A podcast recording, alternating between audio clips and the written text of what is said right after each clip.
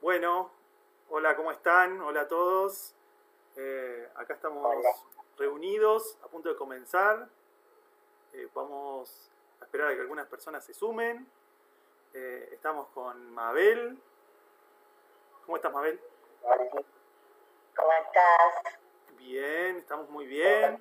Mabel está en, en la localidad de Caseros. En Caseros, provincia de Buenos Aires. Eh, también, eh, obviamente, en cuarentena, me imagino. Por supuesto. Y, y bueno, eh, la, la, idea de hoy, la idea de este, este pequeño encuentro es conversar sobre un tema que venimos conversando con Mabel de forma privada, que es qué está pasando, qué pasa con los adolescentes en este momento de la cuarentena, del aislamiento y demás. Pero antes que eso quiero hacer como, si te parece, con permiso, una breve presentación de quién es Mabel, por qué estamos charlando con Mabel. Eh, porque para muchos y muchas que no la conocen, Mabel es una persona bajo perfil que hace muchos, muchos años trabaja en educación, en diversos eh, ámbitos y áreas y formas de la educación, eh, desde escuelas públicas hasta escuelas privadas y más en el conurbano de Buenos Aires, pero también en la ciudad de Buenos Aires, entiendo. Eh, profesora de literatura y licenciada en gestión educativa.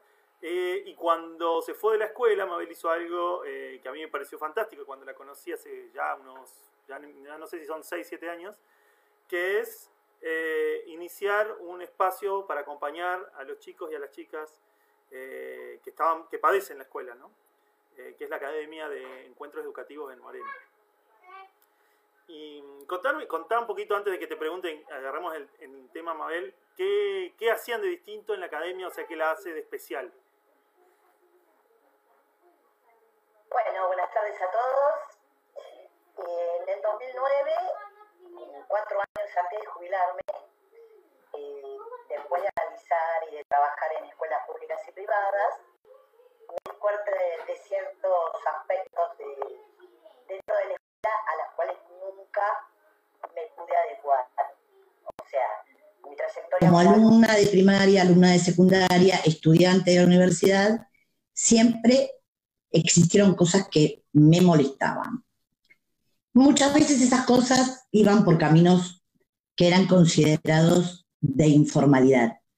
O sea, como yo no me adecuaba a ciertas normas directivas del sistema, siempre me consideraron como que era bastante informal, o, pero nunca, nunca encontré un espacio institucional donde mm, mi forma de, de, de, pensar cómo debería ser la educación eh, no coincidían. Entonces, como en el transcurso de esos 40 años no hubo alguna institución que pudiera acompañarme en esos deseos, eh, pensé en un espacio donde se adecuara a esos pensamientos que coincidían con determinados autores que había leído en el transcurso de mi vida, como Freire, por ejemplo, como tantos otros. Eh, y bueno, la idea fue hacer un apoyo escolar. Acá en Argentina, apoyo escolar significa eh, un profesor particular que te ayuda a hacer las tareas o estudiar para las pruebas. Bueno, comenzamos con, con dos compañeros a empezar a dar clase y ahí se confirmaban que las personas que venían, o sea, las familias que venían, proclamaban el mismo, mismo malestar o el mismo inconveniente que yo había tenido en el transcurso de todas las instancias de mi vida. Entonces, bueno, ahí empezamos a, a intensificar, a apoyar, a ver que los problemas coincidían y ahí pudimos perfilar de esta cuestión, como dijo Germán antes, de dividir eh, al alumnado. Decir, hay personas que nacen y pueden padecer la escuela. Hay otras que nacen, como yo, por ejemplo, para no padecer la escuela. Esto de, de, padecer el ritmo, ¿no? De padecer el disciplinamiento, eh, el de aprender el oficio de ser alumno. O sea, que no tiene nada que ver con el deseo de estudiar o de aprender o de conocimiento. O, la, o la capacidad de aprender, ¿no? Claro, a mí me encantaba estudiar y me encanta estudiar. Y eso fue lo que yo transmití siempre como profesora. El, amor es el estudio, el amor para, para leer o para interesarte sobre temas que habitualmente el niño lo tiene y es la escuela misma la que empieza a coartar ese deseo. Entonces, a partir de la academia, esto fue hace 10 años, eh, el síntoma se empezó a repetir. Entonces, ahí comenzamos a pensar lo importante que era ese espacio, que no era solamente un espacio para que los chicos estudien o hagan sus tareas, sino también para colaborar con las familias, para que pudieran distinguir que el hijo, la hija, el hije, mm, por ejemplo, vos le preguntas a, a los padres o a los tíos, a los abuelos de alguien, hola, ¿cómo está Camilo? ¿Bien? Sí, le va re bien en el colegio. Entonces ahí se confirma la teoría. Un joven, un niño, ¿es bueno? Es bueno si es un buen alumno.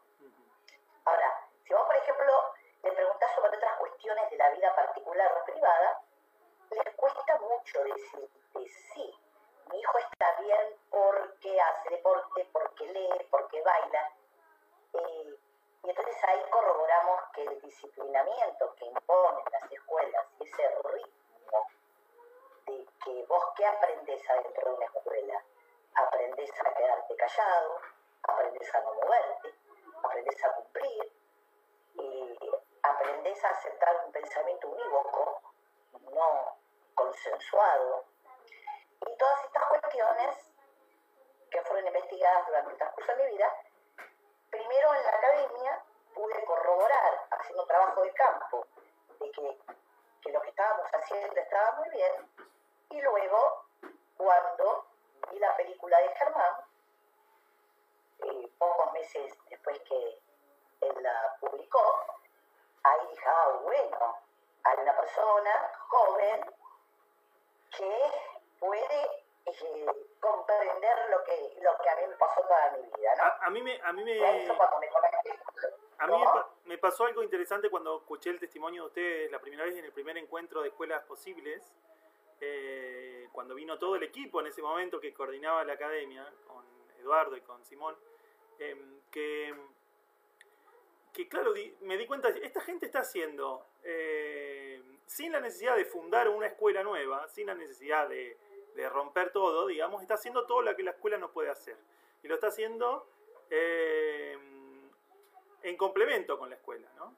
Eh, sin seguirle los pasos necesariamente, no es que están atrás de la escuela, pero sí haciendo eso. Y a mí me pareció fascinante cuando visité la academia, cómo los chicos quieren estar ahí, quieren volver, y es como que extrañan ese espacio, como eh, por la calidez que hay, por el, el vínculo que se genera pero también el trabajo, ¿no? Que el trabajo no deja de ser riguroso, pero es amable, es agradable, es, acorde a sus necesidades, a sus formas de aprender.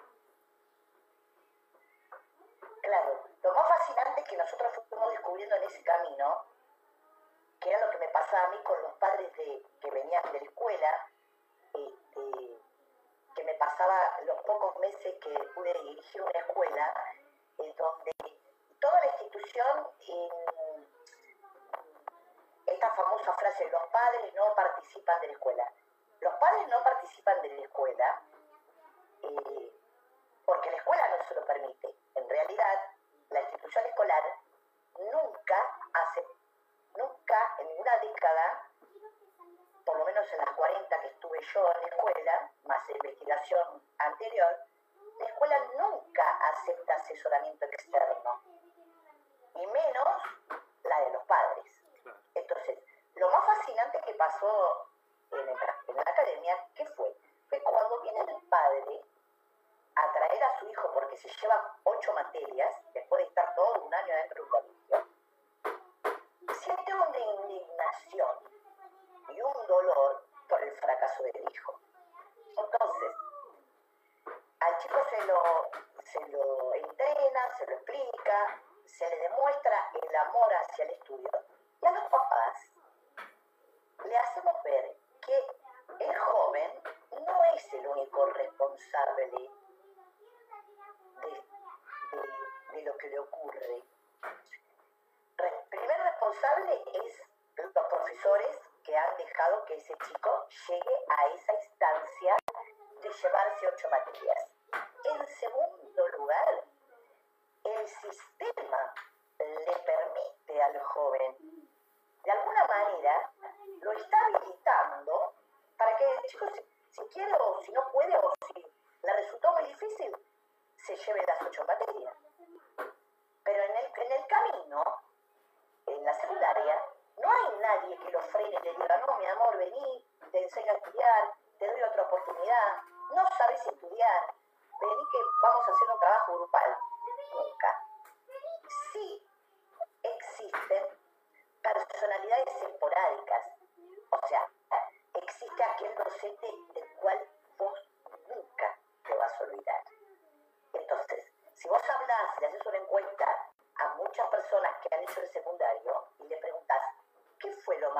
que te pasó?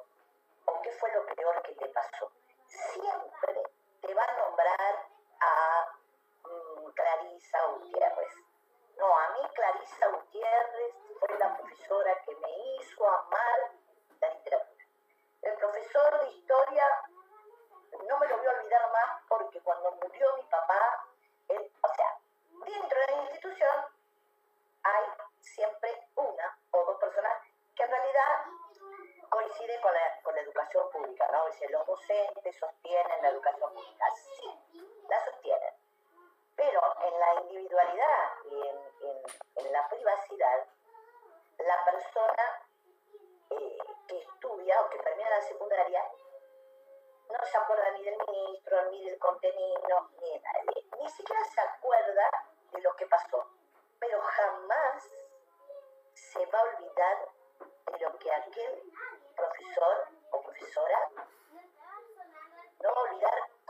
hizo sentir. Bueno, ahí ustedes, ustedes hacen como eso, ¿no? Es como que juntan en un espacio eh, por fuera de la escuela a un equipo de personas fascinante que no necesariamente requiere tener todos los títulos, todas las notas, todas la, eh, eh, tener un puntaje altísimo dentro de, dentro de los estándares, sino simplemente gente que honestamente y genuinamente se, se dispone a acompañar a, a los jóvenes. ¿no? Y, y, ahí es donde sucede también un poco esa magia. Sí, eso.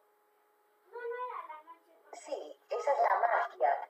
En los primeros años de la academia, donde venían mis compañeros o mis colegas a observar, que no pertenecían a una cuestión alternativa como nosotros, y criticaban y decían, pero no tiene título no, no tiene título porque yo considero la formación docente y porque a mí me costó mucho en la universidad y después el profesorado, porque en mi época hacer el profesorado era mm, considerado en el currículum mucho más aceptable para entrar a una escuela que ir a la universidad. Pero lo que a mí, mm, lo que yo de, de vínculo con los jóvenes o cómo enseño, no me lo dio el profesorado. O sea, llámalo, todavía estoy investigando y seguiré investigando qué es, ¿no? La famosa vocación, este, mi familia, eh, mis padres y estas personas que anteriormente nombré, que tengo muchas, por suerte, que me han formado o que me han dado la posibilidad, me han brindado el espacio para ser quien soy. Te puedo decir que fue mi papá, que a los, yo a los tres años sabía leer y escribir, y mm, a los seis tenía toda la casa mis, mis padres escritas, las paredes y las puertas, haciéndome la maestra. Entonces, pizarrón de verdad. Claro, claro, que esas, esas personas que están... En el patio de mi casa. Claro, esas personas como que esas personas como que nos, nos atraviesan, ¿no? Y que están ahí, y que tal vez estuvieron ahí cuando eh, las instituciones no necesariamente estaban o cuando las estructuras formales estaban, sino porque estaban desde un lugar humano. ¿no? Ahí, ahí te quería hacer una pregunta y es, eh, volviendo como a esto de los adolescentes, ¿no? Y, que es lo que estuvimos hablando, lo que estábamos hablando en, general, venimos hablando estas semanas.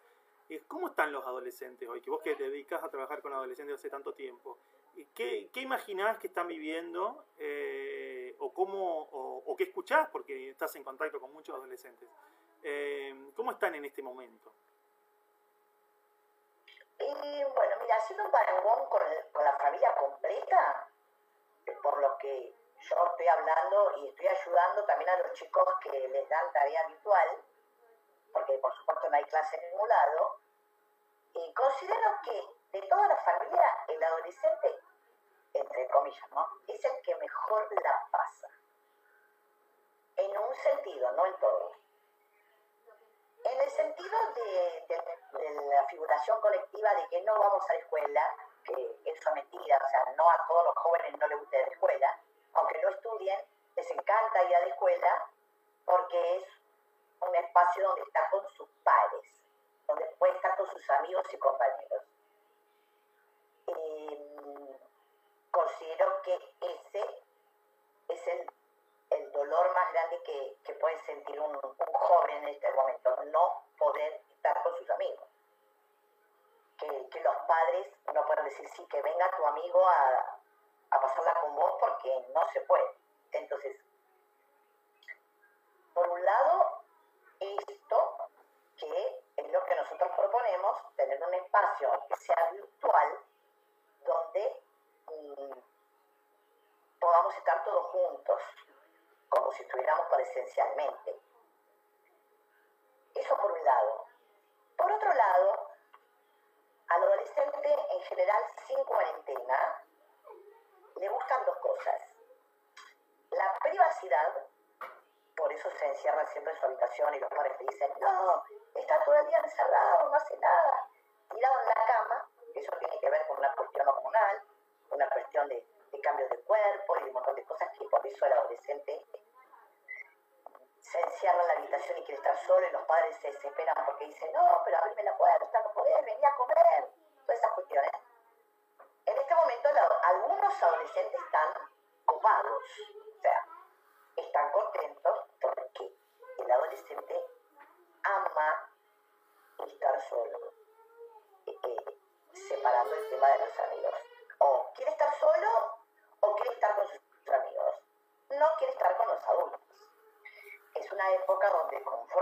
mucho con sus padres también y los padres que no, no conocen el mundo adolescente sufren mucho y hasta a veces se enojan mucho porque el chico no quiere hablar con ellos. Porque eh, el adolescente se caracteriza por confrontar ese mundo adulto que le está doliendo tanto porque todo un proceso de cambio que él va hacia ese camino. Y hoy, y hoy... Se está despidiendo de su niño interior y por eso confronta con los padres. Sí. Y, hoy... está confrontando en este momento porque estamos todos unos dentro de la casa. Claro, claro, porque recién vos decías de aquellos que están encerrados en sus cuartos, pero los que no tienen cuartos y los que se ven obligados a ahora estar encerrados con, tal vez algunos sienten sus peores enemigos, digamos, sabemos que no lo son, pero... Eh... ni hablar si tienen hermanos más grandes o más chicos y que comparten el cuarto también. ¿Y cuál es, cuál es tu...? Cuál otro, es... otro tema es compartir los medios tecnológicos. Claro, o sea, sí, sí. Yo tengo una sola computadora en mi casa, como es habitual, hay una sola computadora. Cuando uno trabaja, estudia, va al colegio, va a trabajar, hay ciertos horarios donde la computadora la uso yo, la usa mi hijo. Pero en este momento, ¿cuántos medios tecnológicos tenés que tener como para que cada persona de la integrante de la familia tenga su espacio? La única manera es acordar. O sea, propongo hacer un acuerdo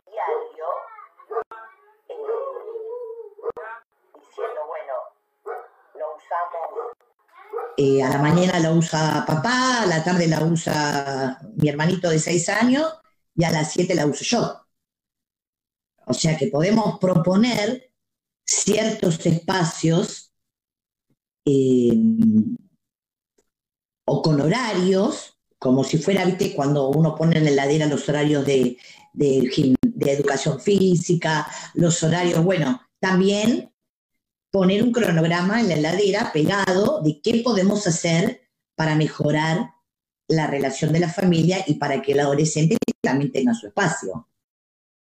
¿Y qué harías vos, Mabel? ¿Qué recomendás o qué estás, qué estás conversando con las familias para, para, ese proceso, en este momento ¿no? de aislamiento? Bueno, en este momento tenemos un horario donde nos conectamos para, para realizar los trabajos que demandan virtualmente las, escuelas.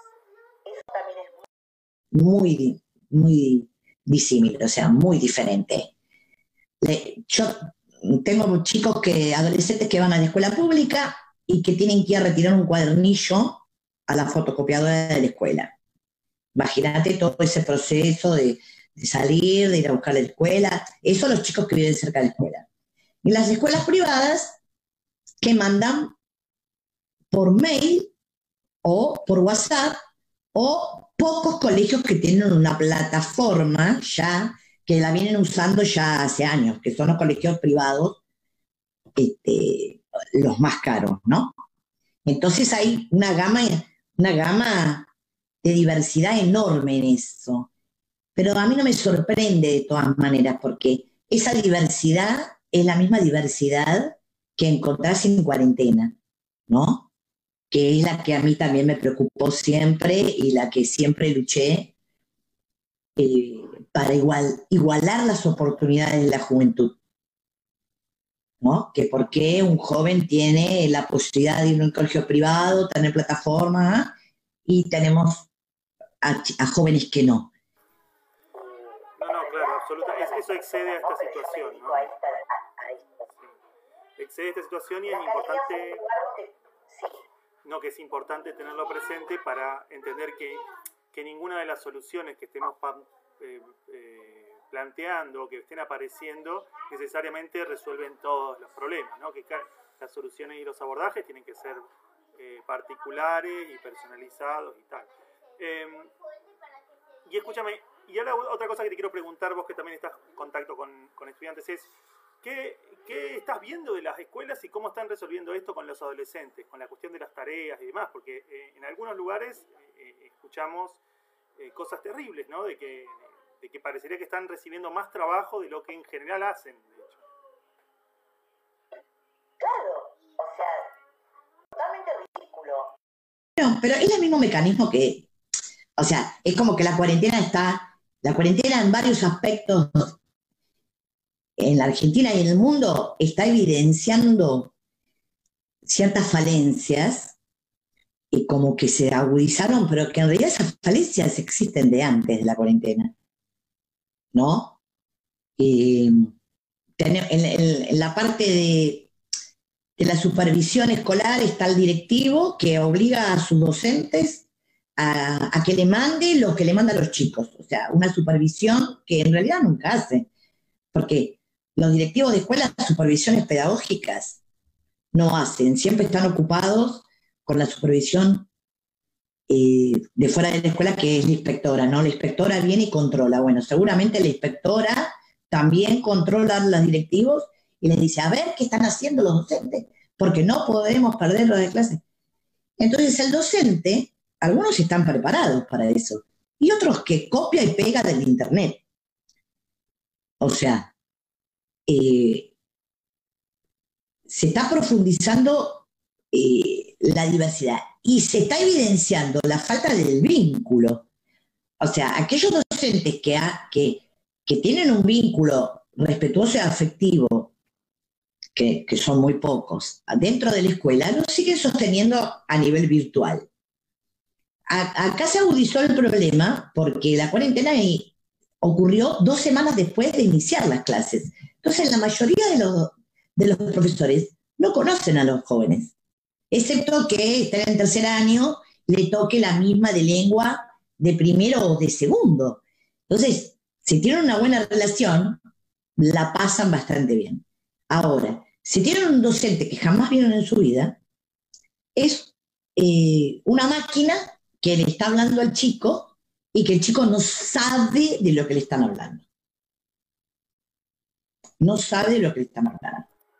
A ver, eh, no, es que es, que es, una cosa así como que, que evidentemente va construyendo un conflicto y que primero estamos usando herramientas que no sabemos de hecho si funcionan, ¿no? Esta, idea de...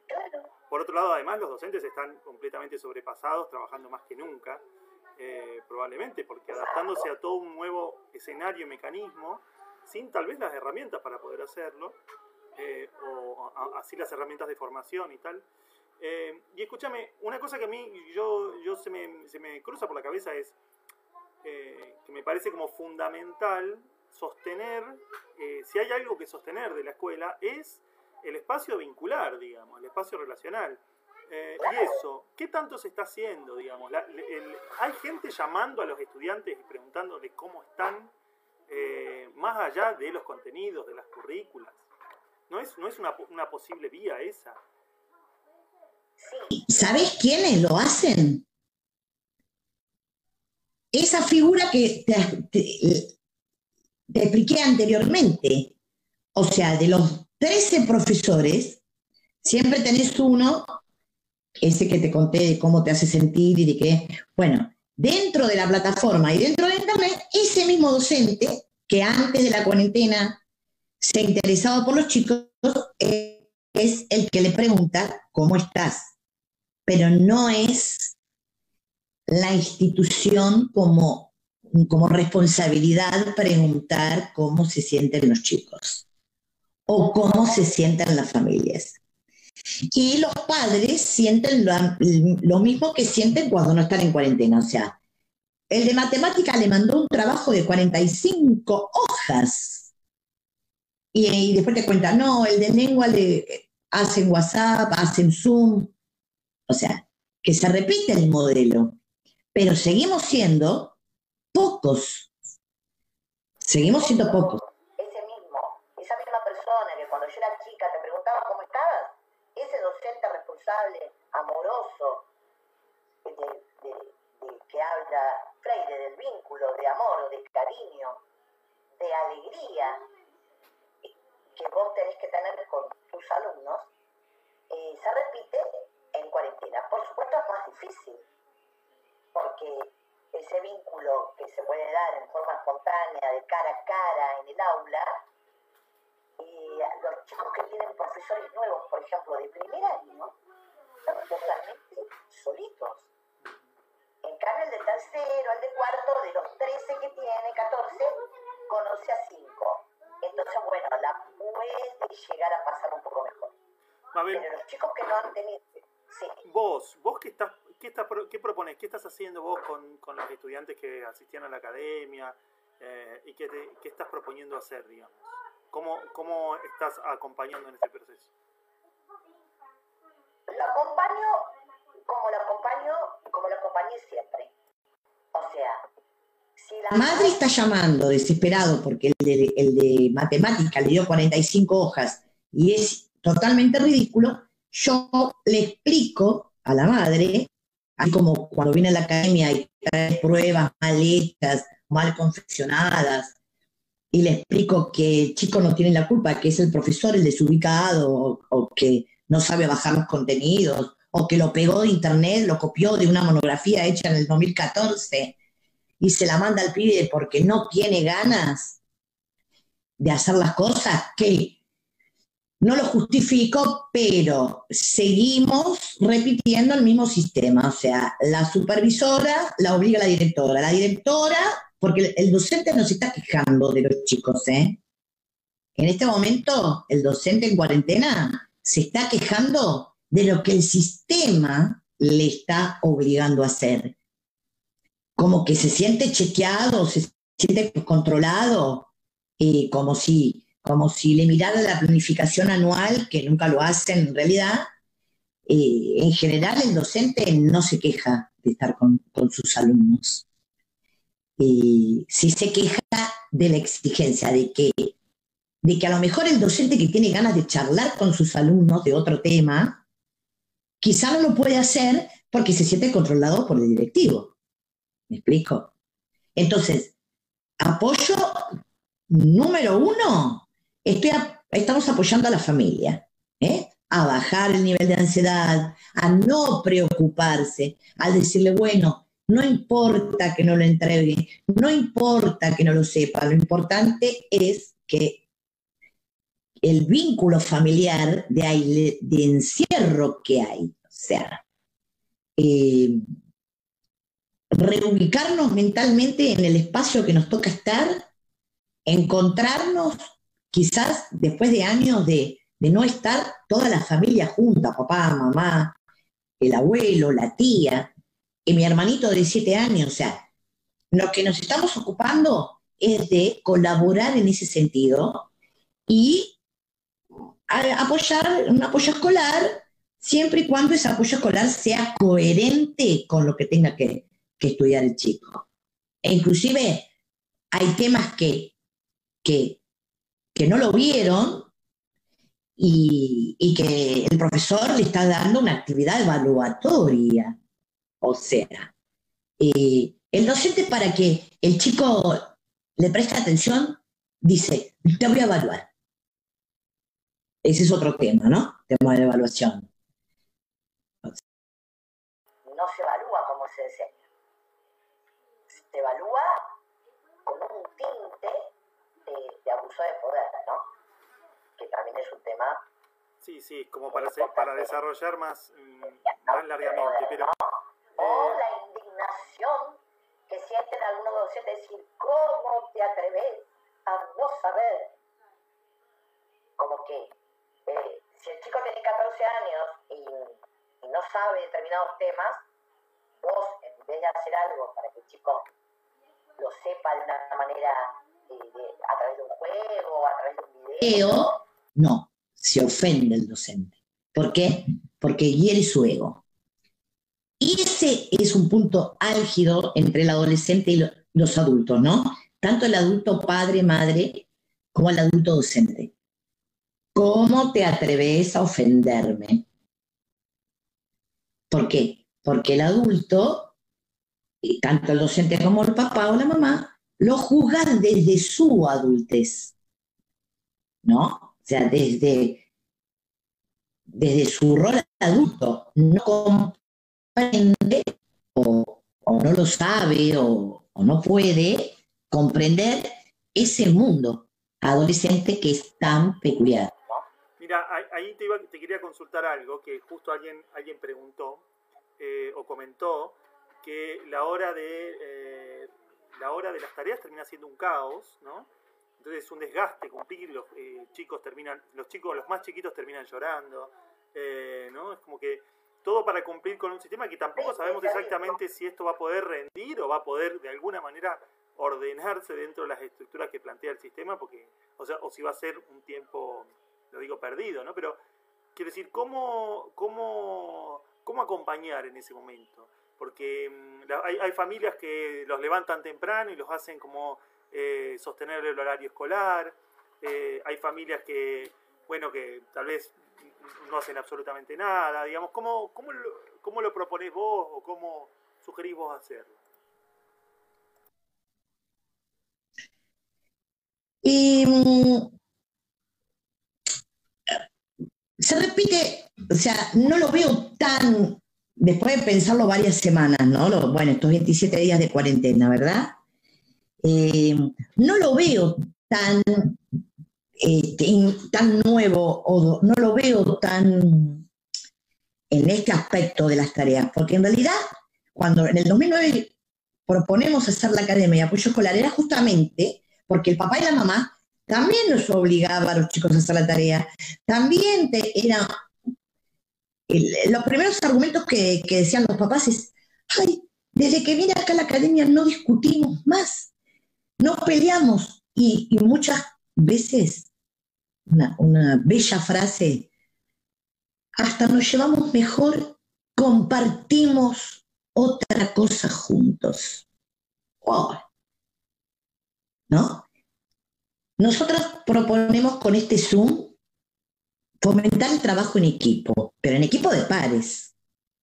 O sea, si yo estoy en la cocina haciendo la tarea que me mandó la maestra y está la mamá y el papá, yo no estoy compartiendo mi actividad eh, con mis pares. ¿Por qué en la academia es mejor? ¿Por qué en un Zoom sería mejor? Y porque estamos todos compartiendo una actividad que nos toca hacer, es hacer la tarea, estudiar, charlar, intercambiar sentimientos de lo que nos, sepa, de lo que nos ocurre, recuperando la cultura juvenil recuperando el pensamiento colectivo y la solidaridad. Lo que ocurre en la mesa nuestra. Vos sabés que cuando, vos mencionabas esto, a mí se me, me, recordaba como una primera experiencia que yo tuve de, para mí es una de mis primeras experiencias de educación alternativa. Eh, y es que eh, justamente cuando tenía 15, 16 años, habían algunos amigos que eh, no rendían eh, lo suficiente o lo que esperaba el sistema que rindiera, no se llevaban materias y tal. Eh, y, era también el año 2002, ¿no? Es como después de la crisis económica, era, estaba muy difícil. Era difícil para las madres incluso pagar una maestra de apoyo escolar o de, o de acompañamiento para eso. Entonces una de las madres nos sugirió, Miriam, me acuerdo, le mando un beso, Miriam nos sugirió eh, juntarnos y ayudarnos entre nosotros. Entonces empezamos a sostener una experiencia de acompañamiento, de apoyo escolar eh, mutuo entre pares, digamos. De hecho, esa idea de, la idea de entre pares nos quedó eh, muy presente. Em, y empezó a suceder que los chicos rendían mejor, digamos. Entonces, tal vez no necesariamente es el lugar del docente sino es la posibilidad de este, lo que suma el espacio de acompañamiento de un otro, digamos. Hacer la tarea con amigos, con pares, es muchísimo más productivo y más enriquecedor, además de que uno se siente acompañado ¿no? con eh, otras cuestiones, porque ahí hablas de otros problemas, problemas de la vida, de las novias, de esto, de las necesidades, de los deseos, de los miedos, de las búsquedas. Claro, y lo interesante es que el joven que no sabe ser adolescente porque lo acaba de ser, o sea, tiene 14, 15 años, y viene viviendo con sus padres, viene viviendo con chicos chiquitos, eh, necesita de esos padres y compartir y, quedarse tranquilo o tranquila porque le está pasando a todos lo mismo. ¿No? Como, como si fuera un grupo de autoayuda. Pero eh, si nos pasa que si un joven le encanta dibujar o, le encanta la matemática, eh, se arman grupitos de, de, estudio en colaboración. Es impresionante cómo al joven le encanta eso, como te encantó a vos. Como encantó a mí, porque yo también a los 14 años empecé a dar clases particulares por referencia a mi profesora de lengua, y me encantaba, eh, bueno, la idea de estar eh, con los pares haciendo, una, haciendo un proyecto en común, ¿no?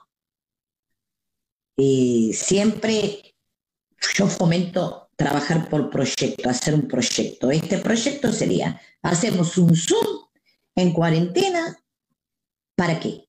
Para que los jóvenes tengan un espacio diario donde sentarse y decir, esto no me sale, esto no lo puedo hacer, cómo lo puedo aprender, y que se vayan fomentando vínculos entre los mismos chicos que, que, hagan el Zoom, que se dividan por edades o por gustos o por materias, porque seguramente los que están en diferentes años están viendo los mismos temas, y entonces eh, podemos brindar ese espacio unos minutos.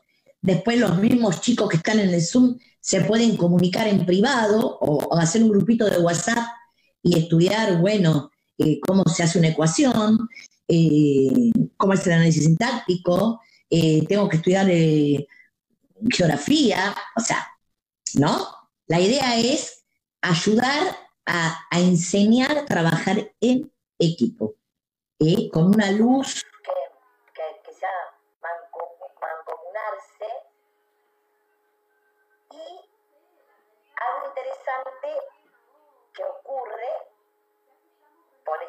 Respetar las individualidades que, que se suceden en el espacio, tanto virtual como presencial, a, aprender a no estar en masa, a no ser un hombre masa. ¿no? Esa es una de las diferencias que hay, eh, que nosotros fomentamos. El trabajo en equipo, que no es convertirte en un hombre masa como propone la institución escolar, ¿no? Donde se le da lo mismo a todos, donde se le da el mismo tiempo para hacer a todos lo mismo, ¿no? Y otra dificultad eh, que yo estoy de acuerdo con, con bastantes filósofos, ¿no?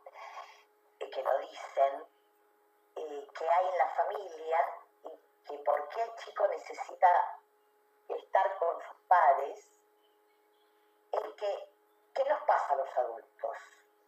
A los adultos nos pasa que en la juventud es un territorio en el que todos indefinidamente. Y ese proceso duele y ese proceso es el que le hace decir a los profesores o a los papás.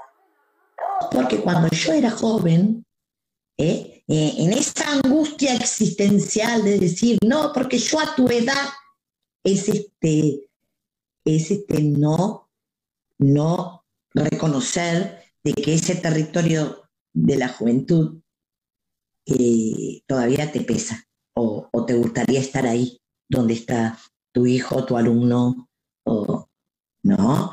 Y esto tiene que ver con, el con la crisis del sujeto moderno, ¿no? Con, con, con estos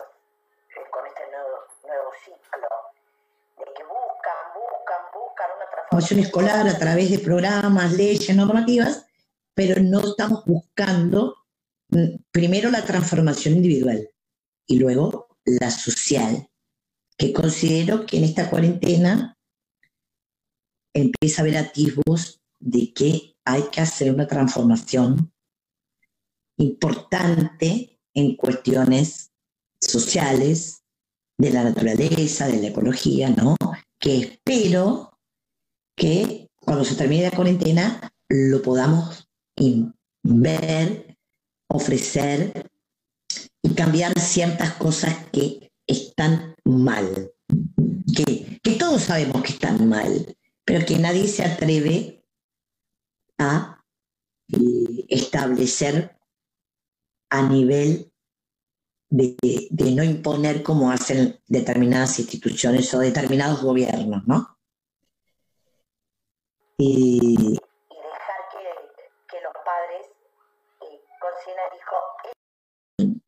O sea, a ver tu boletín, basta de eso, a ver tu boletín, basta, ¿no? Porque sabemos que la escuela jamás se va a modernizar, de que esta escuela que existe es obsoleta, de que va a cometer errores en cuarentena, sin cuarentena, porque el sujeto moderno, el adolescente, es otro. O sea, no es el de la década del 60, del 70. Entonces no lo podemos medir con los mismos parámetros. ¿Mm? Mabel, ¿cómo hace la gente para eh, un poco acercarse a la propuesta? Eh, ver a que, si, hay gente que, conoce adolescentes o familias en situaciones eh, de, de, necesidad, o sea, de que realmente les vendría bien un espacio de encuentro con otros, vía Zoom o de acompañamiento en este momento o durante la cuarentena, durante el aislamiento? Bueno, eh, durante la semana que viene, a partir del martes, eh, en la página de Educación Prohibida Proyecto C, pueden leer ahí más o menos lo que estuvimos hablando ahora, anotarse. Y eh, vamos a brindar espacio diario de martes a viernes de 18 a 20 horas. Ahí podemos empezar ya a que la familia se perfile y decir, bueno, le dejamos el celular a Nicolás o le dejamos la computadora a, a Nicolás.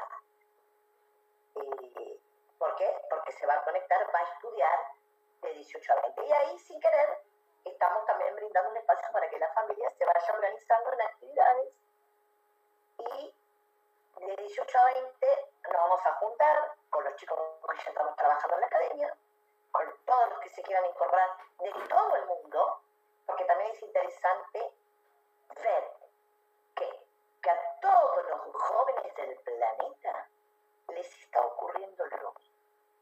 Y creo, creo, que es el primer fenómeno que se da de esta índole, al cual yo no eh, conozco. O sea, sería también una educación para mí ver qué le pasa a todos los jóvenes del mundo en diferentes culturas, idiomas, con esto que le está pasando de no poder ir a la escuela o de no poder salir y estar en cuarentena por un virus. ¿no? O sea que yo también disfrutaría mucho, o sea, lo disfruto siempre, pero sería algo muy eh, innovador para nosotros, para todos del equipo, escuchar, ¿no? Y dividir el Zoom, el Zoom dura dos horas, dividir el Zoom en estas cuestiones, ¿no? Primero, presentarnos, seguramente se van a ir sumando día por día, presentarnos, decir en qué situación, en dónde estoy, cómo me llamo y qué pasa en mi país o en mi región o en mi zona. Y eso es algo que nos encantaría, eh, porque siempre hablamos de diversidad, ¿no? Nuestro equipo es un equipo que ama la diversidad, que pudimos estar 10 años en mesas con, con jóvenes de, de diferentes, con una gran diversidad de todas, de, de, muchas índoles. Y, y, bueno, y el que no tenga que estudiar y hacer la tarea porque no va al colegio o porque los profesores son macanudos, un poco difícil, pero bueno, eh, también puede participar porque también vamos a proponer actividades no escolares, porque justamente no puedo contradecir nuestro pensamiento de que el joven eh, no es solamente un alumno. ¿eh? El joven siempre tiene hobby, tiene talentos, tiene cosas que les gustaría hacer y nunca pudo, y el Zoom sería una oportunidad para hacer otras cosas. Por ejemplo, hay un, par de chicos que fueron alumnos míos que todavía la universidad no les dio nada y me pidieron hacer un cursillo de lectura. Oh, dije yo. Fíjense qué interesante. Y dijo, durante toda la secundaria siempre tuve que leer lo que no quería y ahora quiero leer. ¿What? Sí, quiero leer. Entonces estoy con chicos que fueron alumnos míos que quieren leer. Entonces hacemos una cámara y hablamos de qué, qué tema les gusta y yo les sugiero libros. Y hay adolescentes que están leyendo. ¿Por qué? Porque están hartos de la computadora, están hartos del WhatsApp y van a leer. Aunque no parezca, estoy muy feliz de escuchar esto. Quiero leer. Es increíble. Bueno, me parece como eh, que ya, ya, está ahí, podamos cerca de cumplir la hora, pero me parece una propuesta, eh, bueno, obviamente muy interesante. Nosotros nos conocemos como Mabel y cuando, cuando eh, Mabel coordina el espacio pedagógico de adolescentes en Proyecto C, que estaba justamente por iniciar sus actividades a días de, la cuarentena, eh, de que el presidente dictaminó la cuarentena. Entonces, Mabel también hace esta propuesta, ¿no? De, qué tal si podemos iniciar de alguna manera también un espacio de jóvenes en este momento donde también tanto, tantas familias y tantos jóvenes lo necesitan, ¿no? así que me parece una una muy interesante forma, digamos, de, acompañar en este momento. Y, y, subrayo esto que decías vos, ¿no? De acompañar desde otro lugar, digamos, no, no, no necesariamente hacer más de lo que eh, ya la escuela está haciendo como puede, de la manera que puede, con las exigencias que, llegan, sino que tratar de, compensar de alguna manera eh, los lugares donde no se está pudiendo llegar con las estructuras actuales. Así que incluso me parece una, muy buena idea para animar a que otras colectivos, comunidades, organizaciones la puedan hacer, generar espacios con sus adolescentes de acompañamiento, de apoyo eh, con las tareas y cómo la están llevando ahora, digamos, ¿no? Porque tal vez los maestros, los docentes de las escuelas pueden sostener, seguir enviando las tareas, seguir proponiendo clases y actividades, pero tal vez no pueden sostener el espacio de apoyo psicoemocional, psicosocial, que es fundamental en la escuela secundaria. Que, que, justamente es una de las crisis familiares, o sea, cuando un adolescente está en la secundaria, hay una crisis familiar porque eh, los padres sufren, y con justa razón los comprendo perfectamente, porque el chico no tiene éxito en la escuela. También quiero invitar a los chicos que no van a la escuela. Como pasó, estábamos eh, cuando estábamos en marcha con Proyecto C, vieron muchos jóvenes que tenían su, su secundaria truncada por algún motivo y querían retomar de alguna manera, ¿no? y, están perdidos porque nadie los asesora. Nosotros podemos darle también varias ideas o varios o ponerlos a estudiar para rendir libre o para rendir aquellas materias que, me quedaron pagando y, aquellas personas que, que quieren terminar la secundaria y están trabados y no saben cómo, nosotros también podemos ayudar en eso. Y ahí, eh, Mabel, justo ahí se, eh, hizo un comentario Eduardo, que es uno de los acompañantes del, proyecto y del espacio, eh, que me parece como importante, que es esta idea de que, claro, que los adolescentes tienen el derecho en este momento, al igual que todos, de expresar sus necesidades, sus deseos, lo que les está pasando, sus reflexiones, y no hay espacios a simple vista, a menos que ellos se los construyan, y ojalá se los estén gestionando, digamos, autónomamente, ojalá estén proponiendo y, autogestionándose esos espacios, pero si no los tienen, porque tal vez son hijos únicos o, son el único adolescente de la casa y demás, se hace muy difícil eh, sostener con pares eh, la experiencia de lo que es vivir en una pandemia, ¿no? Y estar eh, confinado en medio de una pandemia. Terrible, porque aparte el padre o la madre, no revalorizando la cultura juvenil o el sentir juvenil, te va a decir con justa razón, o sea, comprensible, puede, como me pasó el otro día hablando con un chico en forma privada, eh, sí, vos, ¿qué problema tenés vos? Si yo estoy sin trabajar, esa es otra crisis tremenda. Si yo no puedo trabajar, no puedo trabajar. O sea, eh, como que, como que eso también es muy importante, por supuesto, pero no se revaloriza el sentir adolescente, porque el padre no puede, no puede eh, considerar que él esté sufriendo porque no puede ver a sus amigos o porque no puede. No, lo peor es lo mío. ¿no? Y seguramente en el colectivo general es lo peor lo, de, lo del papá, pero el chico no lo puede compartir. ¿eh? Seguramente Eduardo está participando lo hace porque justo murió el papá de un chico adolescente alumno nuestro, en cuarentena. No murió de coronavirus, murió de un infarto. El chico tiene la mamá y dos hermanitos chiquititos. O sea que él tiene 16 años y ha muerto su papá. Y entonces eh, está con la mamá, que seguramente necesita, imagínense, con los hermanos chiquititos, y, y a él, ¿quién lo escucha? ¿No? Por eso se comunicó con nosotros y estuvimos ahí ese día a través del WhatsApp dándole amor, cariño, apoyo y cualquier cosa que necesita a cualquier hora. Porque así debe ser. Bueno, y eso, y eso es un poco, eh, un poco la esencia, ¿no?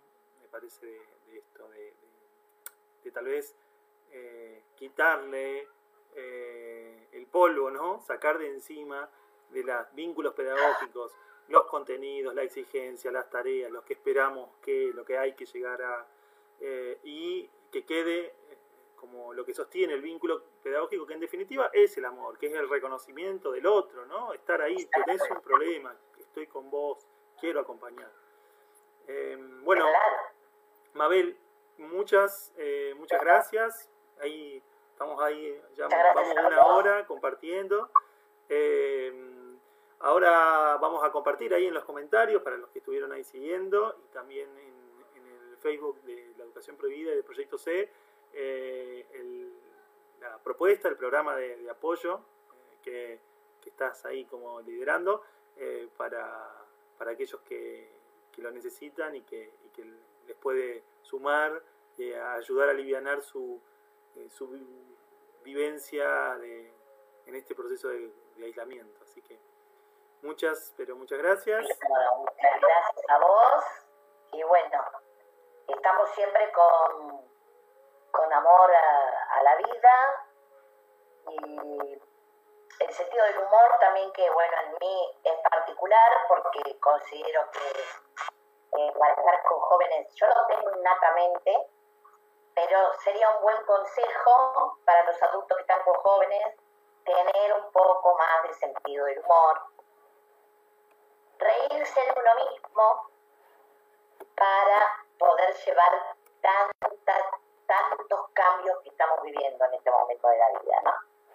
Les mando un beso a todos y los espero en el Zoom a todos. Bueno, Te mando un abrazo, Germán, y muchas gracias. Muchas gracias, un abrazo grande y, nos estamos, ojalá nos estemos abrazando y viendo muy pronto en, Buenos Aires, en Chacarita. Muy prontito en Proyecto C, cómo no. Chau, chau, gracias, gracias a todos por, por seguir, un abrazo.